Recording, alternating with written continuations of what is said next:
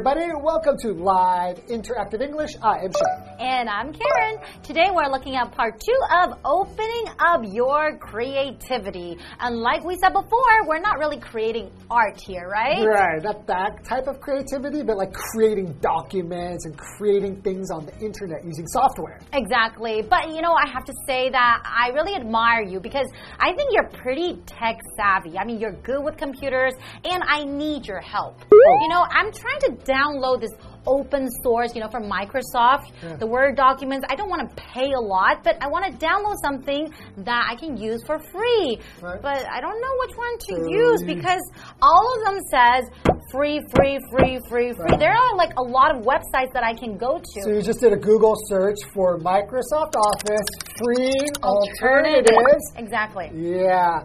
The problem with doing that, right, is that you need to do a little bit more research. So if you see a name of a software, mm-hmm. then you can also Google that software and see what you know other netizens mm. are saying about it. You know that's one great thing about the internet is people give reviews and people give ratings. So you need to just kind of look into it and see which one people say good things about, or people are talking about basically this is the kind of thing that you need to do, and uh-huh. this software will do that. Because if you just randomly download things off, like a program especially, Uh-huh. off the internet, Yes. and you run it, Uh-huh. there really could be a virus in there. Yeah. And oh no, and that's gonna mess up my computer, right? You haven't downloaded anything yet. Well, not yet. I was about to, but good. can you help me? Because it sounds like a lot of work to do the research. Okay. So yeah, can why- you please help yeah. me? Why don't I do that right now, and then we'll be right back with you for part two. Thank you. No. Thank you, Shane. Okay, make sure it's free and then free of virus. Okay.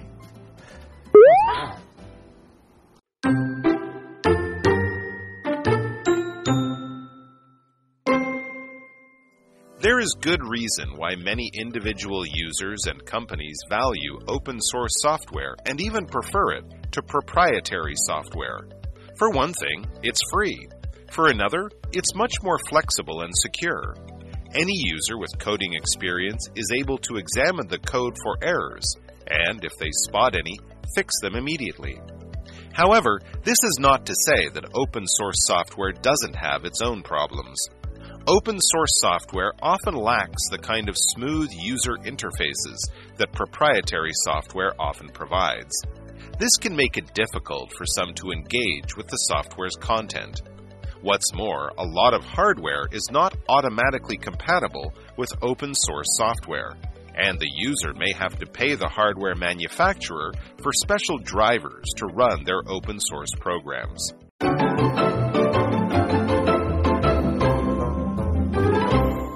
Okay, so part two of opening up your creativity. And Mm-hmm. you remember in part one, we've been singing the praises Mm-hmm. of open sourced open source software. That's It's right. hard to say, open source software. Because they are free and sometimes I think they're really, really easy to use, right? well, it can be. That Mm-hmm. might be one of the problems that we might get into today. Okay. Let's get started. Okay, let's learn more. There is good reason why many individual users and companies value open source software and even prefer it to proprietary software. For one thing, it's free, right? I don't see anything Right. bad with it. There's no problem with it. Because typically you'll think that in business you really need to be careful, right? Mm. And you're not going to want to buy something that might have problems and you want support. Mm-hmm. A lot of proprietary software actually has, you know, professional help from that company. Like You're right. Right, and they can help you if there's a problem with that. But even some businesses will still prefer it, right? Because with time, open source software is getting better and better. Exactly. But yeah, the point is, it's free. Mm-hmm. You And save a lot of money. Yeah, so for you or for your business, mm-hmm. free is good. That's right. Considering for another, it's much more flexible and secure. Any hmm. user with coding experience is able to examine the code for errors and, if they spot any, fix them immediately.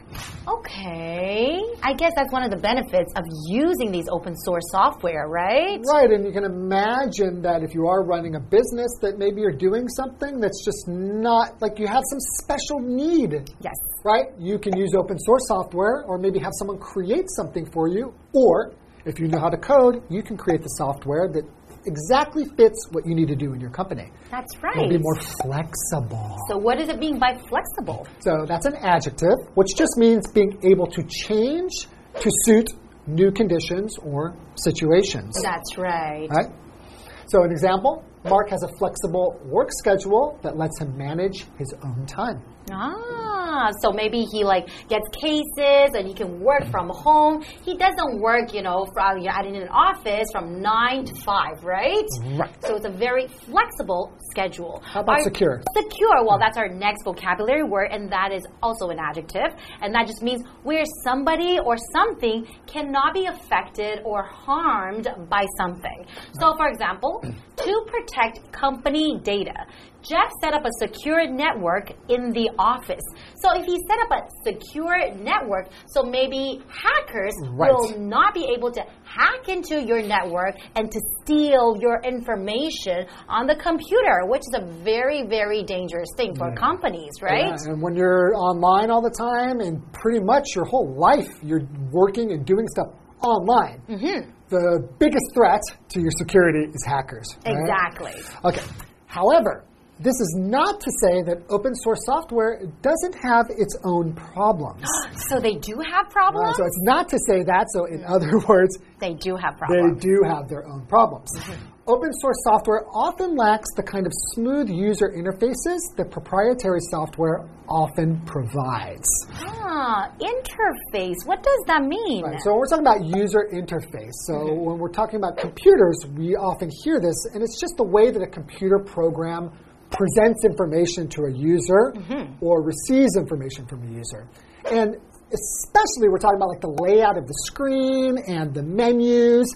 How easy is it for you to use it if you're Exactly. just a regular user? So basically, is it user friendly, right? Right. So if it's not user friendly, the interface might be really complicated. You don't know how to work it in within the software. That would be a problem, right? Absolutely. hmm Okay, let's continue. This can make it difficult for some to engage with the software's content, and I think that's very important. You want it to be easy enough for everyone to understand and for everyone to be able to use it, right? Yes, there's been so many times I go onto like a website or something, right? And I'm trying to find something. I need to find the content that's mm-hmm. hidden somewhere on this website or in the software, but I can't find it and I don't know how to do what I want to do. That's right. And then you mentioned this word content.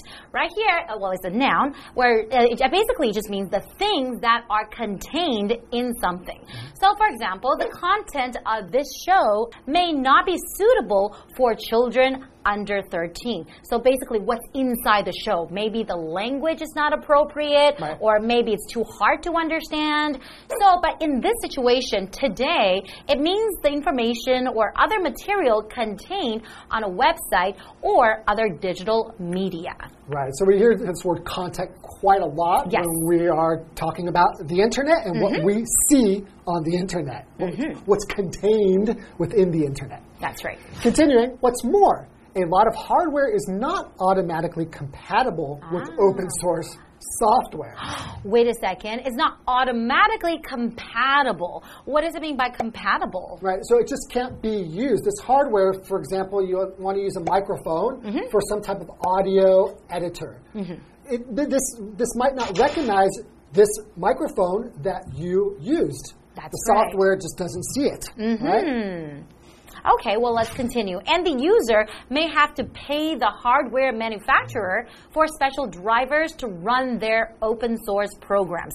And that's actually even more work, right? That could be a problem. So a lot of times people hmm. just use proprietary software. Why? Because you don't have to think too much. You just use money, mm-hmm. But you're kind of putting everything into somebody else's hands. That's right. Saves the hassle and saves time. Well, speaking of time, I think it's time for a short break. All right. We'll see you soon. Okay.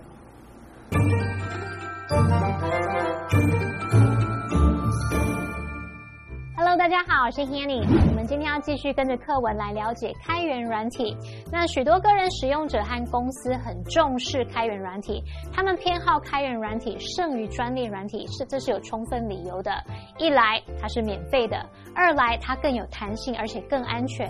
任何有编码经验的使用者呢，都可以去检视程式码，如果发现任何错误，就可以立刻修正了。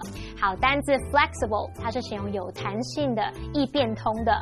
那么 secure 是形容安全的、稳定可靠的。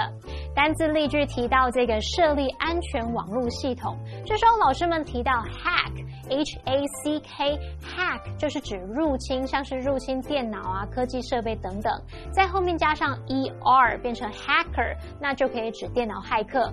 好，那其实开源软体并不是没有自己的问题哦。开源软体往往会缺乏专利软体常提供那种流畅的使用者界面，这让有些人觉得很难以适应它的软体内容。而且呀，许多硬体是没有办法自动跟开源软体相容的。好，单字 content 它是当名词表示内容，这时候是不可数名词，它也可以指内容物。那这时候常常用复数型。那么 content 还可以表达含量的意思。再来，文中用到 user interface 是指使用者界面。摄影老师在讲到使用者界面时，他也提到这个荧幕画面的排版。我们来学一下 layout，l a y o u t。layout 当名词可以指安排、布局、设计，也可以用来指版面设计、版面编排。老师们也聊到说，花钱买这个专利软体啊，可以省去时间，省去麻烦。我们学一下 hassle 这个字，就是表达麻烦，它是拼作 h a s s l e，是一个名词。那这边三个重点，我们进入文法时间。好，我们来看第一个重点是 there is good reason why 主词加动词，这是表达什么什么有充足的理由，是合乎情理的。那么 reason 在这边是不可数名词，去表达说正确或是充分的理由。Why 则是当关系副词，相当于 for which，用来引导关系词句去修饰它前面的先行词 reason。举例来说，There is good reason why many people prefer to work from home。许多人偏好居家办公，这是有充足的理由的。好，那补充说明一下，reason 你可以当可数名词来指理由。如果你把它写作 There is one good reason why 主词加动词，则是用来明确的指出一个特定的理由哦。好，下一个重点是 prefer，它表示偏好或是更喜爱。那么常用的句型有，第一种是 prefer to 加原形动词，表示宁可啊，比较喜欢做某事。举例来说，Vivian prefers to shop online。Vivian 她偏好线上购物。好，那第二个句型你可以用 prefer 加上名词或动名词。如果是要比较两者的话，你可以用 prefer 加上名词或动名词 to 名词加动名词去表达较喜欢什么胜过什么。例如，Some people prefer texting to talking in person。有些人更喜欢传讯息胜过当面讲话，你也是吗？好，第三个重点是 make it 形容词 for somebody to 加上原形动词，表示说使做某事变得怎么怎么样。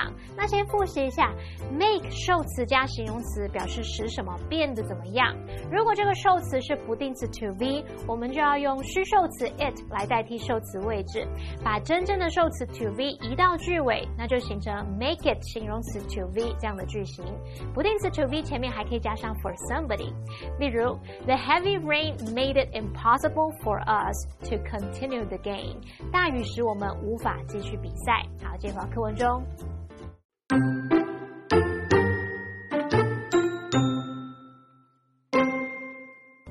Nevertheless, the principles of open source software are fiercely defended by a large number of software developers and regular users.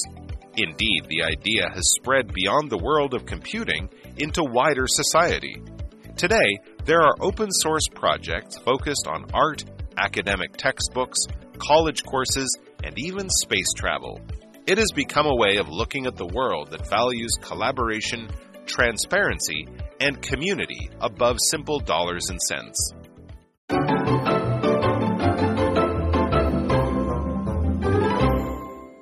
Welcome back, everyone. So before the break, we were talking about some of the problems we might encounter or run into when using these open source software, right? So open source software isn't perfect. Mm -hmm. Well, it's pretty good. Yes. Nothing is perfect, it's almost right? not perfect.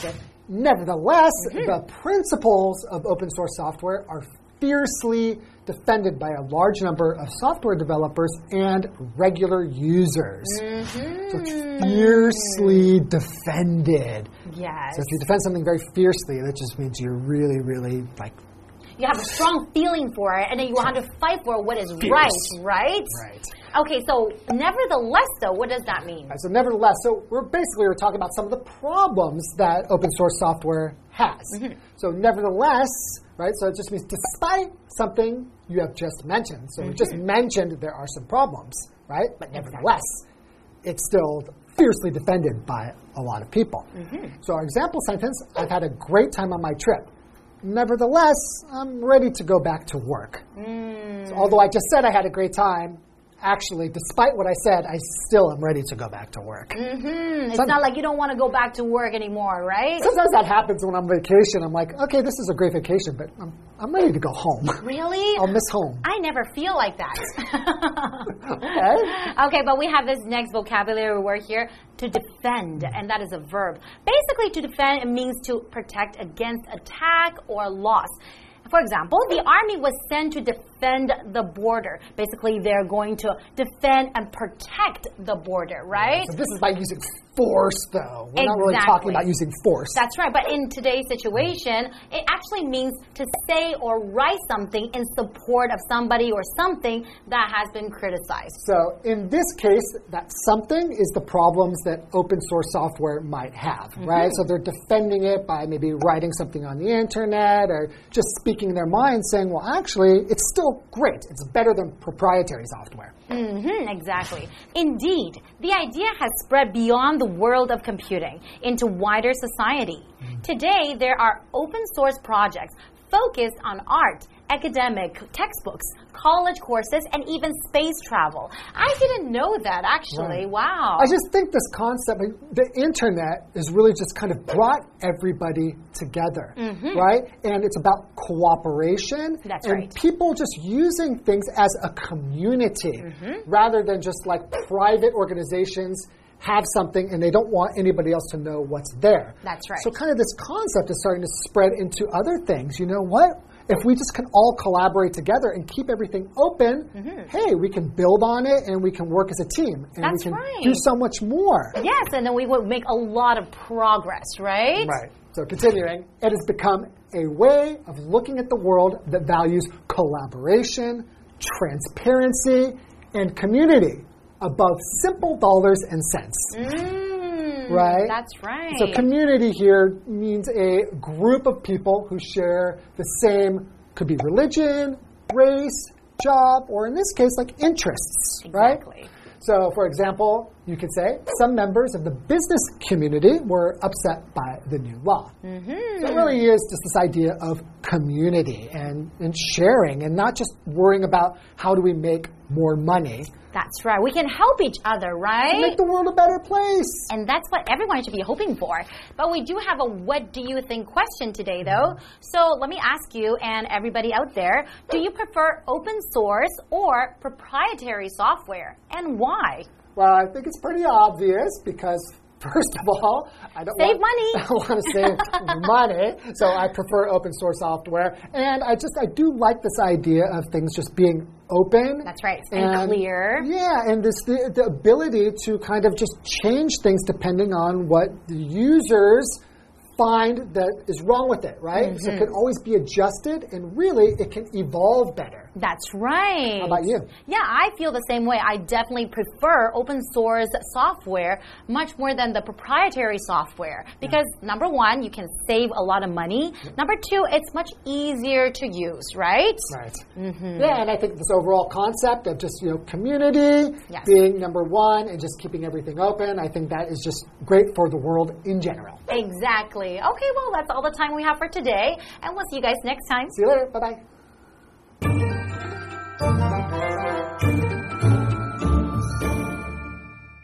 刚刚讲到开源软体有一些问题，但尽管如此，开源软体的原则还是受到许多软体开发人员还有一般使用者的大力捍卫。这个概念呢，已经传播到电脑领域之外了。那么如今有专注在艺术啊、学术甚至是太空旅行的开源软体计划。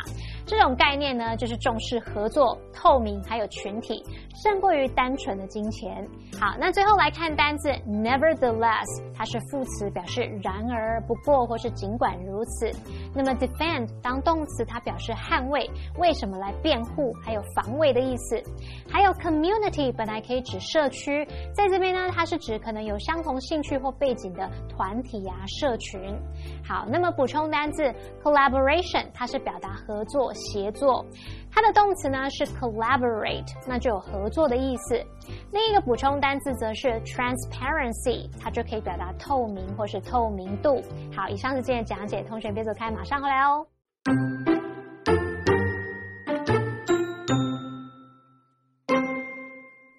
There is good reason why many individual users and companies value open source software and even prefer it to proprietary software.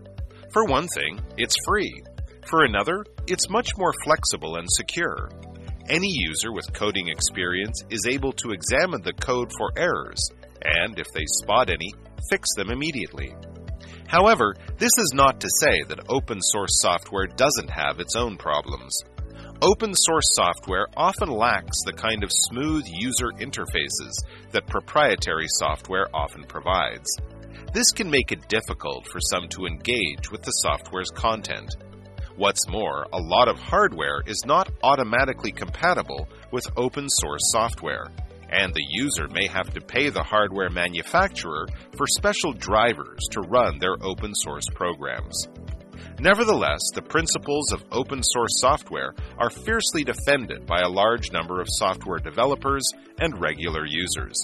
Indeed, the idea has spread beyond the world of computing into wider society.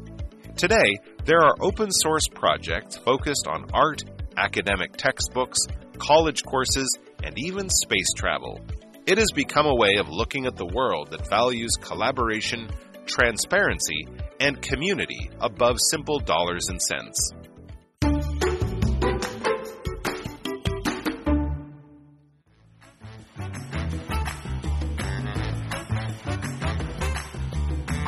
Hello, I'm Matt. And I'm Toy. We're going to play a word drop. We have three cards here that we haven't looked at yet, and on these cards are vocabulary words or phrases that we need to fit into a conversation as smoothly as we can. So, Toy, are you ready to start off our conversation? Yeah, why not?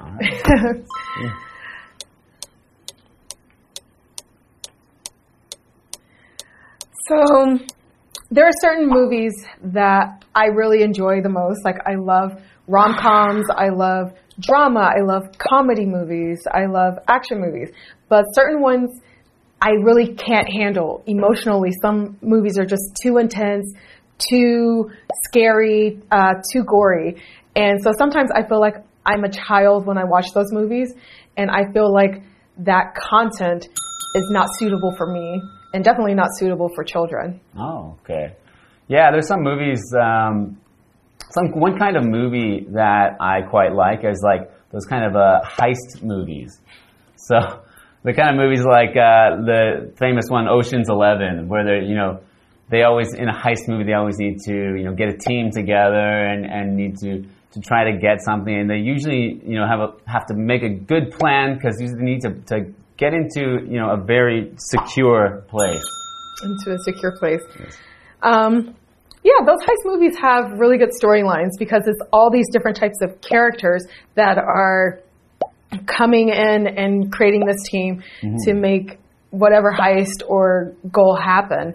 And so I I find those movies pretty uh, pretty entertaining too. But like between like Ocean's 11 and Ocean's 12, like those storylines are very flexible. Oh, yes heist movies can.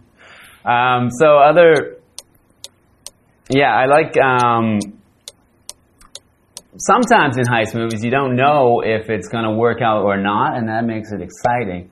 So sometimes they'll they'll do all the work to try to get in somewhere, and then and nevertheless they fail. They fail.